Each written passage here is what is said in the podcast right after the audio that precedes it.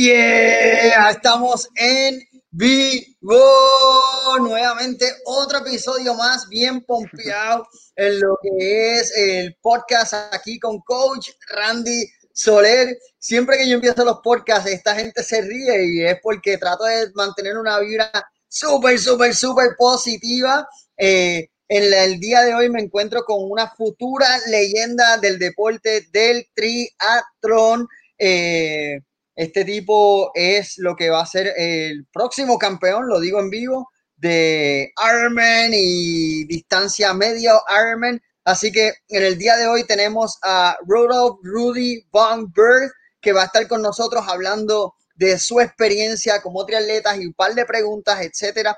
Así que eh, si estás sintonizando, dale share a esto para que la gente lo pueda ver y hagan sus preguntas en vivo. Este podcast va a ser en inglés, así que eh, quédense en sintonía y nuevamente hagan sus preguntas que estamos aquí en vivo. All right, Rudy, what's up? How are you doing, man? Hey, hey, Randy, doing really well. How are you? I'm doing awesome. Like living my dream and living the life. I think just like you in another aspect, though.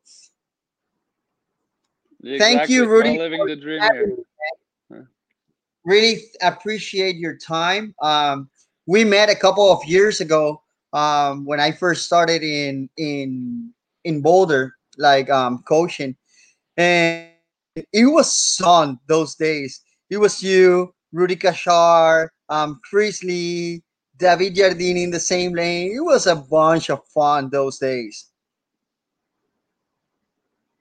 Yeah, yeah, yeah. yeah that was the good old days. Uh, I don't see David anymore that much, but uh, nah, yeah, we had we had good groups going on in, in at the time. Now I feel like it's more uh, training alone, but I live with a bunch of roommates that are triathletes too, so we can do stuff together. But that that was a good group.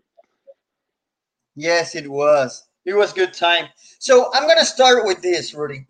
On the Professional Triathlon Organization (PTO), um, you have a quote which I really really really love it. And it's cool. uh, it's kind of building a break. Slow down. You don't want um, to rush your limits on training days right? So or you don't want to push your limits on training day. What does that mean for you?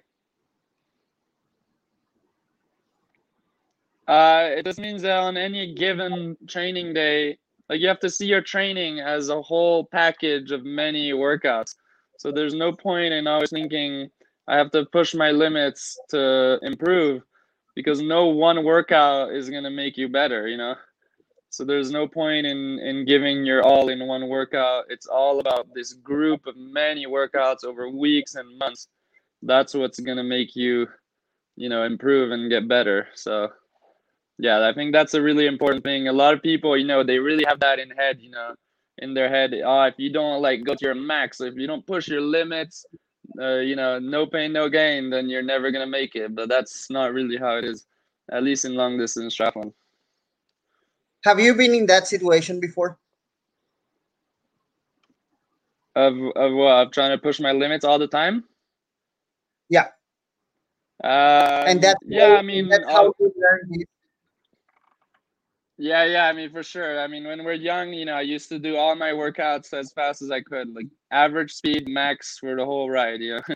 and that, you know, I mean, it's it's fine. You have fun when you're young, but that's I don't think that's what's gonna get you, you know, at the top level professionally. You know, so yeah, it's just consistency and work that's like 80 90 percent of your ability you know and it's like uh, i remember reading stuff about eliud kipchoge and he was like, I never go over 90% effort in any workout. And I mean, he's the best runner of all time. So, yeah, definitely. And I, because I love this theme, like, I really love this theme. Um, how did you learn this? Did you learn the hard way? Like, okay, I get injured because I try to push my limits every single day, day after day. This is how you learn this, or it was like, okay, uh, because your coach told you like, or if you have a coach, okay, this um, you can go at this. How did you learn this thing? Uh, definitely a little bit the hard way. I had my share of injuries. You know, a few stress fractures, one in the femur, two in the tibia. So I mean, yeah, definitely the hard way, but also just uh, with my new coach and through success with him since 2018, my new coach uh, Luc Van Lierde, uh, I've just noticed just his training method and it's very scientific and just also reading a lot about other athletes, other successful athletes, how they do it, and you know, it's just clearly the way to do it. So perfect. By the way, your coach, I love him as well. Like I don't know him personally, but I know he's mm-hmm. uh he was a great athlete. Uh, and yeah, a lot of success with you as well. So congrats to him. So Rudy, coming from a family of triathletes, um, like your dad, your sister, um, how does that feel? Like growing up um, in a triathlon family, how does that feel? I mean, for me, it feels normal. uh, my whole okay. life, you know, my dad was doing my dad was doing triathlon. Uh, my mom was running marathons, and uh, that's how I was brought up. We were all doing sports. Uh, for my dad, sports was just a very important part of life. He had great experiences uh, in sport, and obviously, I mean, he had a, a good job on the side. But he, when he started uh, university in the U.S you know it's this whole system in the US where where sports is very important in high school and college. And it's very different from how it is in Europe. In Europe if you want to do sports essentially you can't do studies. It's one or the other. And so my dad being European when he discovered that in the US it was amazing for him.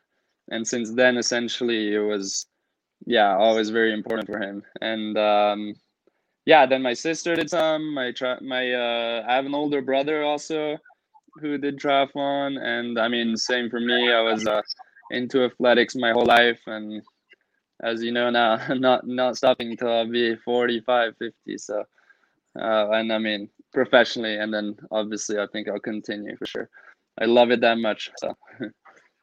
That's awesome. So, Rudy, I know that you are not a dad, um, and you don't have kids, but growing up in this family, um, which I think everyone was involved, right? Um, like you said, how does that makes you feel? Like if you have, um, if someone is watching this and has kids and they are, I don't know if you have seen this scenario about um, age groupers, for example, that they are like all into triathlons and they forget about what really matters, which is family, if they have family.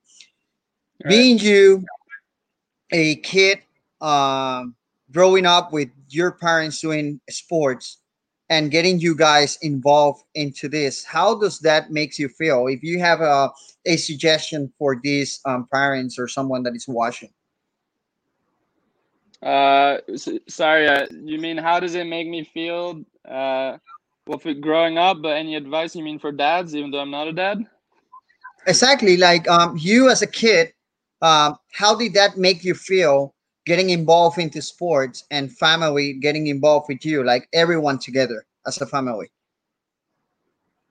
Yeah, I mean, obviously it's awesome. I think sports is a very uh, is a great way of life. You know, it, it teaches you a lot of important values, and so obviously the your studies, school is important. Relationships and family is the most important, and then the sports comes after that. So but you can obviously learn a lot of things and it's just great. And following this question, which I had Chris Leiferman um, last week, and we talk up a bunch about this. Um, but I know you have seen it in the sport, which is uh, triathlon. It's uh, mm. I love triathlon. You love as well. It's an amazing sport, but some people like get involved too much into this and they forget what really matters, which is family and work and it's kind of an addiction. If you have any suggestion or advice to these people what would be an advice for them?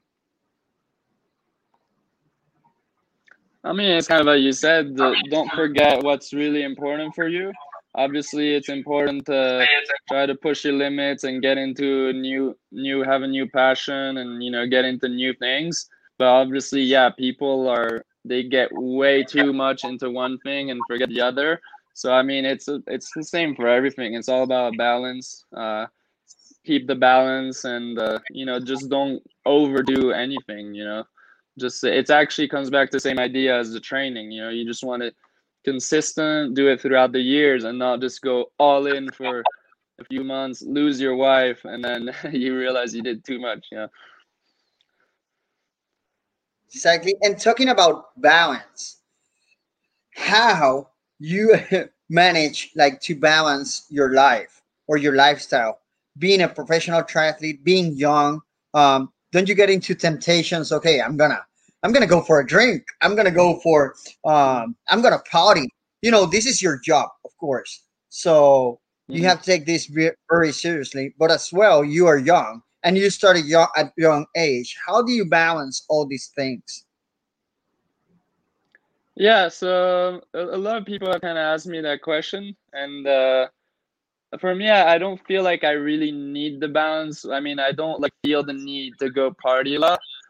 Obviously, I'll, I'll meet up with girls or I'll, I'll hang out with my friends, but I live with uh, four other roommates in my house, so that's a big part already. Like, there's always people around, so I, it keeps it a little social. You know, it's not like I live alone and I'm doing my training alone.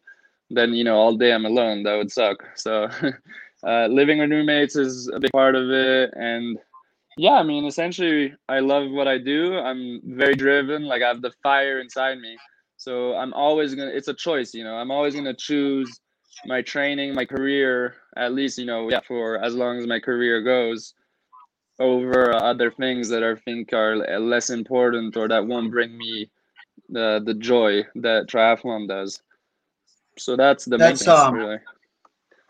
That's awesome. And how did you manage, like, because you started being a professional triathlete meanwhile you were in college. How hard was that for you?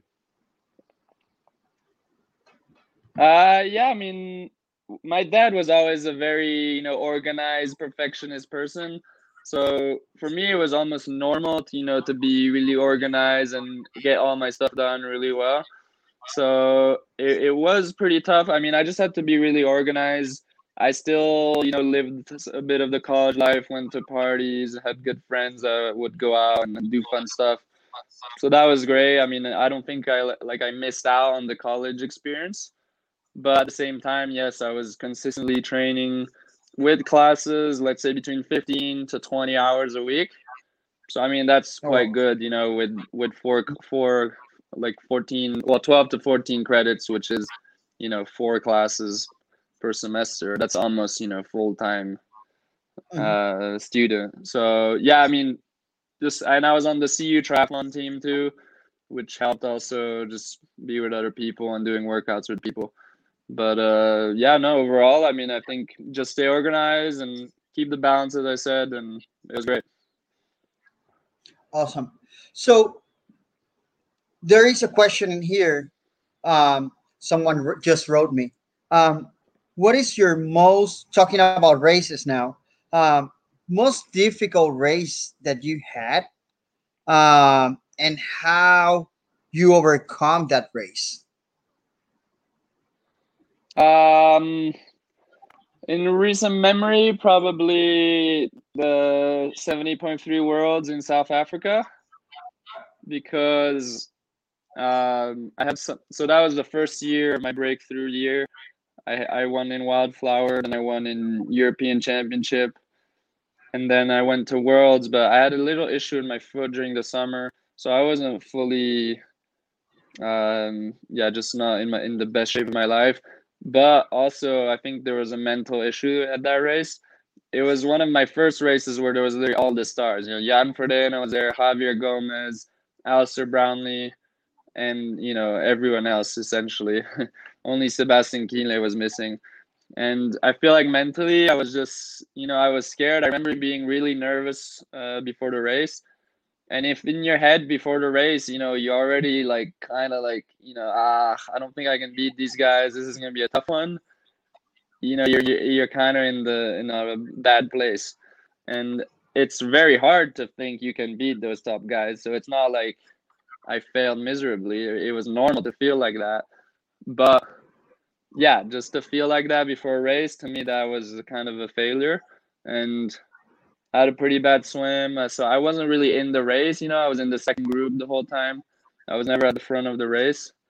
So, yeah. And uh, to overcome it, I mean, it's something that takes years, you know, it's just your confidence, the confidence you can be be the best in the world, be anyone who's on the start line and that just comes from you know doing really well in races obviously and it's a mental game in everyday life just you know just build that confidence essentially so and then yeah i think in 2019 i started to overcome that you know i go to races i'm like i don't care who's here i can win this and then in daytona that was probably the test of the 2018 race because that was really every best athlete was there, ITU short course included.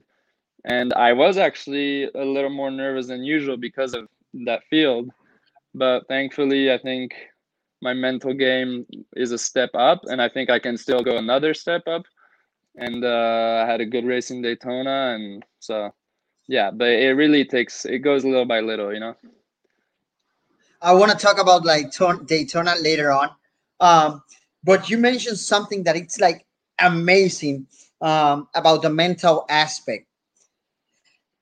And you were thinking of that race of failure. And that's another question from someone that asked me about how you manage um, the mental thing. If you do some kind of meditation, visualization, do you do, do those kind of stuff or you learn how to do it after that race in South Africa and after Worlds? Uh, I don't do any specific med- meditation, but a lot of visual visualiz- visualization, and uh, I mean that's the main thing. Like, or if, for example, before races, you know, I feel like I have to be in the zone. You know, just the main thing is actually, you know, you have this internal dialogue with yourself, and you have to make sure you're clear. You have clear answers for some questions that are going to be asked during the race, but obviously you can't answer them when you're at max effort so you have to be really clear in your head, kind of what you're gonna do in the pressure moments. For example, it's very easy before the swim start to be like, I don't know, just oh, I don't think I can swim with these guys. Like, it's it's gonna be tough. Second group is fine. I'll catch up on the bike, whatever, you know. But you need to be clear with yourself. Okay, I know I did the training. I'm clear in myself. I can be with those top guys. I have to be with those top guys. I will be with those top guys. Done. You know. So that takes a mm-hmm. lot of yeah visualization during uh, training and pre-race. What's your main goal? I th- I know I think I know the answer, but I want to hear it for you from you. My main goal in triathlon. Without being humble. Yeah. My main goal. I mean, I've said it many times. It's to win Kona be world champion and yeah that's just the objective of my career so it's simple awesome. And how did you always want, wanted to do that? Like do you always that's your drive? Always have been? Yeah pretty much. I mean when i was you know you were, we were talking about uh, my family doing triathlon. And so when i was five years old that was the first time my dad brought me to hawaii and he was racing. 1998. I was this little guy and with big eyes watching these amazing athletes on this very far tropical island because at the time I lived in France. So that was quite the trip when was, you're five years old. And you know, when you see that when you're five, then we went back again when I was nine years old, then we went again when I was 13. So, you know, that totally shapes your passion for something. You know, when you see this this amazing event, you think you want to be there, you want to win that one day. Like I want to be like my dad. I want to be like these top pro athletes. It's amazing, you know. So that definitely com- completely shaped my whole drive for triathlon and for to win Kona one day. Do you have a memory about um, the old gang talking about the past of triathlons of triathletes that you say, "Hey, I want to be like this guy." Or you want to be like your dad so what what was your who was your inspiration triathlon if you have one uh i'm i'm trying to think well when i was more of a teenager, the the guy was Craig Alexander. So that he's one of the main guys. Obviously, when I was younger, it was my dad. You know, I thought it, he was quite fast. I mean, he was doing like low nine hours in Kona. He was winning his age group 40, 40. He won the 40, 44, 98 when I was there. Uh, so I mean, he was he was quite really good athlete. You know, I saw the training it took every day at home in France. We would actually go with him a lot when we were tiny. We would bike with him in the forest and while he was running. Um, when I was younger, I it's hard to remember names, specific names. Uh, I remember the German guys. What's his name again? Um, Normann. Well, there's a day. Right, Normann Stadler. Uh, I remember the Uber biker Torbjørn Sindballe, uh, the Danish guy, um, Peter Reid, all those guys uh, at the time. Uh, Chrissie Wellington also on the women's side. So mm-hmm. yeah, it's just it was just epic, you know, just to see these guys after eight hours, more over eight hours of racing, and the ambiance at the end at the finish shoe, and yeah, it's just like no other. I bet so. And being five years old, being in Kona 1998, these guys, Thomas Hellriegel, Hellriegel, like all these names yeah. were out there. Um, so it, it is amazing. So, uh, Rudy, talking about um, the mental aspect and the visualization, coming back to going back to what we talk about.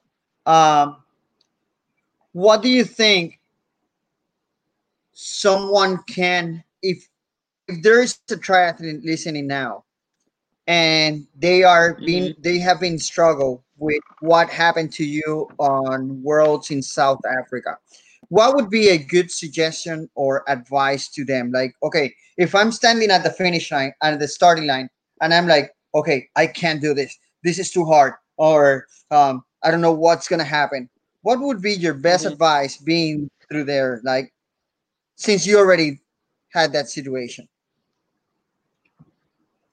I mean, the number one biggest thing is just forget about the others. Focus on yourself. Focus on giving just 100% of you. I mean, you can fully control that. You give 100% of what you have, you know, and you know if you do that, you're going to be happy. So that already, I feel like, takes out a lot of pressure, you know, forget about others. It doesn't matter. If you give 100% of you you know you'll be happy you know you'll have the performance you want. And also just trust the process trust what you've the training you've done. But again it's all centered on what you've done what you can control. So that's the main thing. That that can already help a lot. That's uh, this is that's a simple and great advice. Um like trying to keep it as simple as possible just trust yourself right uh, there is a question that someone asked me around right here, and it's like, what is your what has been your worst injury if you had? How did you work through it, and how much rest did you give to that injury? There is three questions in once. Uh, so in uh, I think it was in 2016 maybe.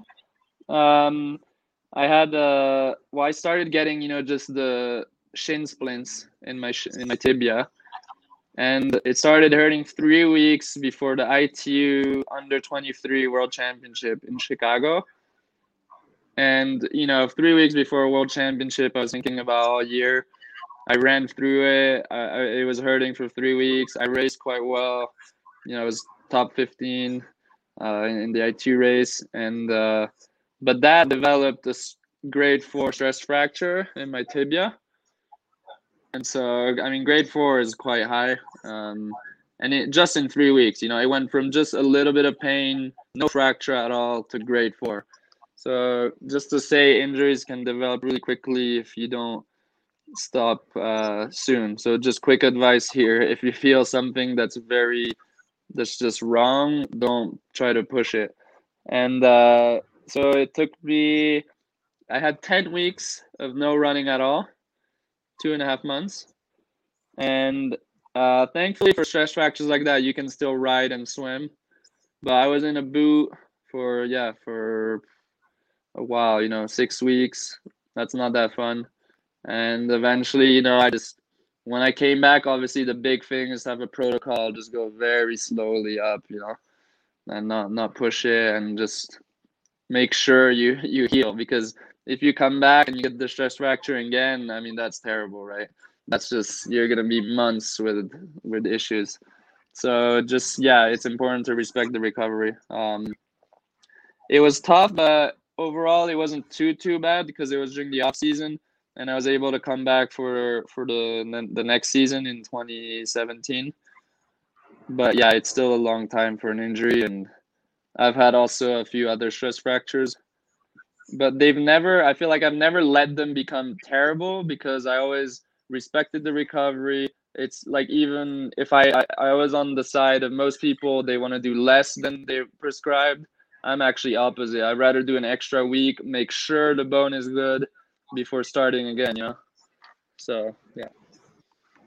I love that quote about respecting the recovery, and this comes to my next question about the recovery or the off season.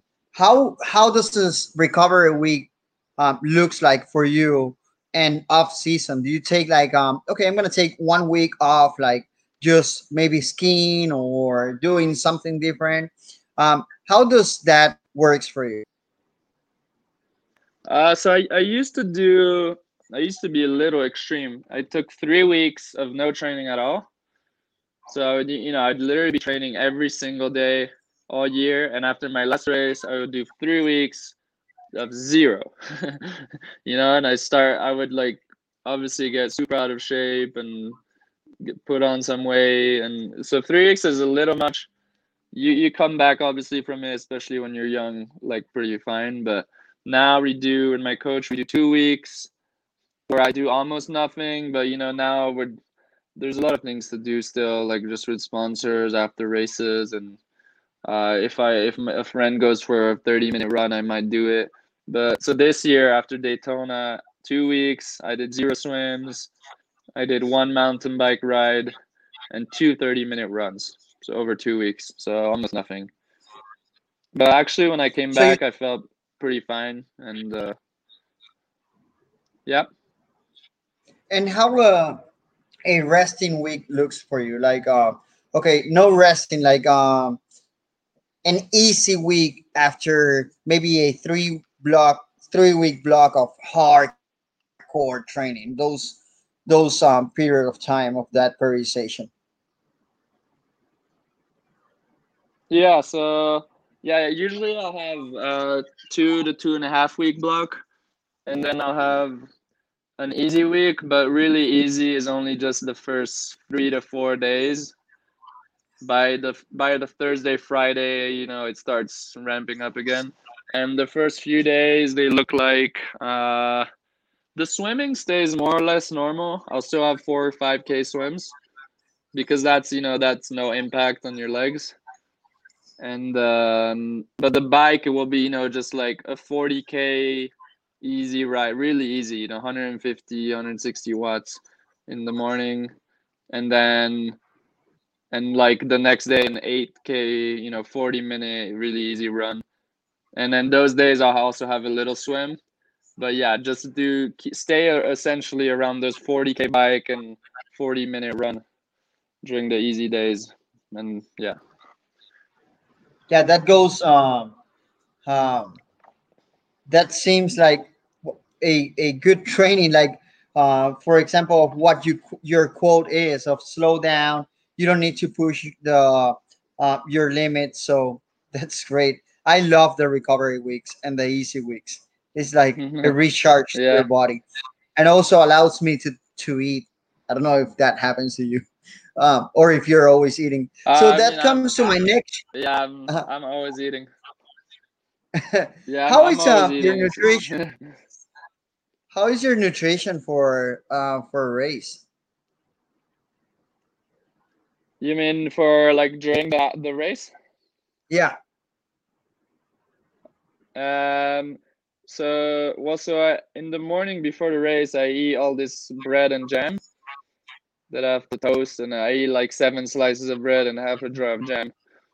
So I get really nicely carbed up. All my glycogen stores well, that's obviously the days before too, but uh, for the Mhm. morning of the race, and then you know I drink a big bottle of isotonic drink. That's still before the race, and then from one hour and a half to the race, it's only water, just a gel or two 15 minutes before, and then uh, during the swim, obviously I take nothing. Uh, during the bike, I'll aim for 70 to 80 grams of carbs uh, per hour. Um, yeah, uh, some sodium, a bit of caffeine in my blend, but sometimes not. I don't really actually feel the effects of caffeine, so that doesn't do much. But it's mostly just the calories, the carbs, and trying to get enough fluids. So for 70.3, it will usually be three to four bottles, depending on how hot it is, down to two and a half if it's really not warm at all. And then on the run, uh, I'll have a couple gels on me usually that I'll try to take at like 5K and 10K. And then I usually just try to take as much as I can at the aid stations. So at least two glasses per aid station. Yeah. Um, so I know you we are about to finish because you have a swim going on. That's why we have been like uh, on a, a bunch of questions. So Yeah, yeah. talk to me about Daytona. It was um I think it was a great race for you. Um and at some point I watched you and I was like, damn, you were like hitting and hitting and trying. I think um and it's not because you're here. I think you did the best effort of all triathletes because you were like going forward, going back, and you didn't let go the race. Um, at some point, I was like, oh, he's gonna give up on that race, but then you managed to stay on the mental aspect. Okay, this is my thoughts from outside. I don't know if that happens, um, but you kept Mhm. going and going, and you didn't quit. Is that um, how you see that race going? Uh, I think you're correct with your analysis. I, I did uh, I mentally I never let it go down, and I I know that the finish is only when there's the finish line. So I mean, it's almost like you know you're taking other people's soul. You know, you're never you just never give up, right? Uh, so that part was good. Uh, on the other hand, I'm not fully satisfied with my race. Um, the swim, you know, I, I lost a bit of time on the swim. Not happy about that. I trained too much in all three sports and in the swim to be already a minute 15 out out of the swim. So that kind of pissed me off. And currently doing plans and work training quite a lot in the swim changing things a little to not let that happen again. And so that's for the swim. Uh, the bike was pretty good. But definitely, uh, i had one of the best times but now what were you saying No, no, no. Sorry. Keep going. My bad. Uh, I didn't hear. But um, yeah, I didn't hear what you said. Sorry. No, Your the was. okay. Sorry, it was um. um I think it's the connection. You were saying about the bike after the swim. Yeah, yeah. So, well, the bike was pretty good. Uh, usually the flat courses like that is not my best. Uh, you know, the, the, not the best course for me. But uh, I was able to push good watts the whole time. So I was I was quite good on the bike. But even some guys still rode a minute faster. A minute is not bad. So overall, that was fine. My bike is is going in the good direction. Uh, always in, among the top splits. So that's fine. The run that's where I'm not super happy. Um, so I ran 324 per K average, but some the top guys ran around 310. So I mean 14 seconds per K. That that annoys me quite a bit. And um, I can start. I can hear myself talk now. you changed something, I think. I don't know. It's maybe the connection, not. but um, I can hear. I can hear you perfectly. Yeah, yeah. And so yeah, just not. I I I was thinking I could run, you know, maybe 315 to 320 per k. I never actually ran faster than 320, so 320 is my best for 21.1 k. Uh, so I was hoping in Daytona, you know, a little shorter, Uh, try to be 100% obviously for the race that I could go maybe under 320. So 324 was a little disappointing. Um, a bunch of guys in the top 10 ran faster than me. So, and also, also, I just think, you know, if I ran, let's say 320 per K, I would have been battling for first place. So, you know, the, the, the gaps were so small in the race that I'm just, I, I just wished I was able to run a little faster. Obviously, I, I wasn't. I gave my max and uh, it was nothing, not a problem in the head or anything. Like I really gave it all I had. But I hope to just improve my running and run at my potential. Also, a lot of people saw it, like I looked a little tight, you know, on the run in my stride. So working on that also, and uh, hopefully I'll get a more efficient stride, and uh, that should already help a lot. And then yeah, just nail my training again and keep on getting those times lower and lower, and I'll be right up there for the win. I have a, a question before um, finishing. So this is a question um, from me to you, like um, like a personal question. Do you think the fact that you were on the bike or athletes were on the bike for so you're a climber more than everything. That's my thoughts, right? Um, being on the bike on aero position for long period of time, do you think that affects on the run? That's a personal question. Yeah, yeah. Uh, I think the format of Daytona definitely affected people's run. You know, you're it was for me one hour thirty nine, and for the one hour thirty nine, I was one thirty eight fifty, or even one one. You know, there's literally like twenty seconds in the whole race where I went off the saddle just to you know stretch a little. But so and the fact that you're just pushing the same power the whole time, you know, so you're just literally always on the exact same muscles and so that definitely I think slows you down a little for the run. Uh, personally, my back, my lower back was really tight off the bike, and uh, just you know the first few strides off the bike, I had like some pain here, left and right. You know, just like okay, this bike definitely hurt your legs. You know, so mm-hmm. I, I think it slowed people down a little. Uh, some others not so much. I don't think Gustav was got slowed down much by the bike. So yeah, but overall, I think the bike was definitely it's a it's a tough bike. I mean, to to ride just on the flat like that. Yeah, definitely. Okay, so before heading to your swim, um, this is a question that I always do to the people that I have the privilege, like you, um, to chit chat and chat with you guys.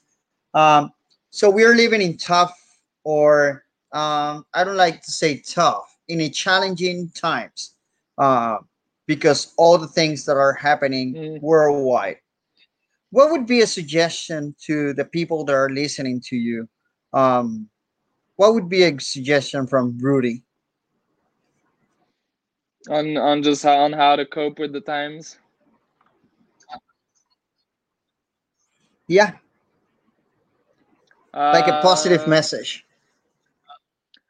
I mean, the main thing is to me it's obvious, but sometimes it, it can not seem like that when it's been a long time of like more negative things, but things will always get better, you know, and uh, there's always down times and there's always times where things are gonna essentially get better back to normal. So I mean, you just have to look look to that, look to the positives you have in day to day. Everyone can find a positive, you know, even if you feel like you're in deep shit there's always some positives. Focus on that and just think that good times will arrive for sure, like 100% that it's going to come. And just uh, wait until then, but also just, you know, be happy with the day you have, be happy with the health you have, and and just continue, you know.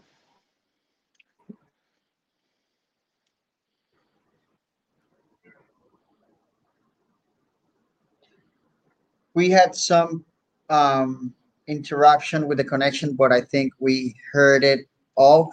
Rudy, um, thank you so much for your time. Really, really appreciate it. Uh, hope to see you soon in Boulder, Colorado, mm-hmm. and maybe get a swim together or something. But really, really, really appreciate your time. I wish you like all the best. You rock. You are on a great space um, on the triathlon.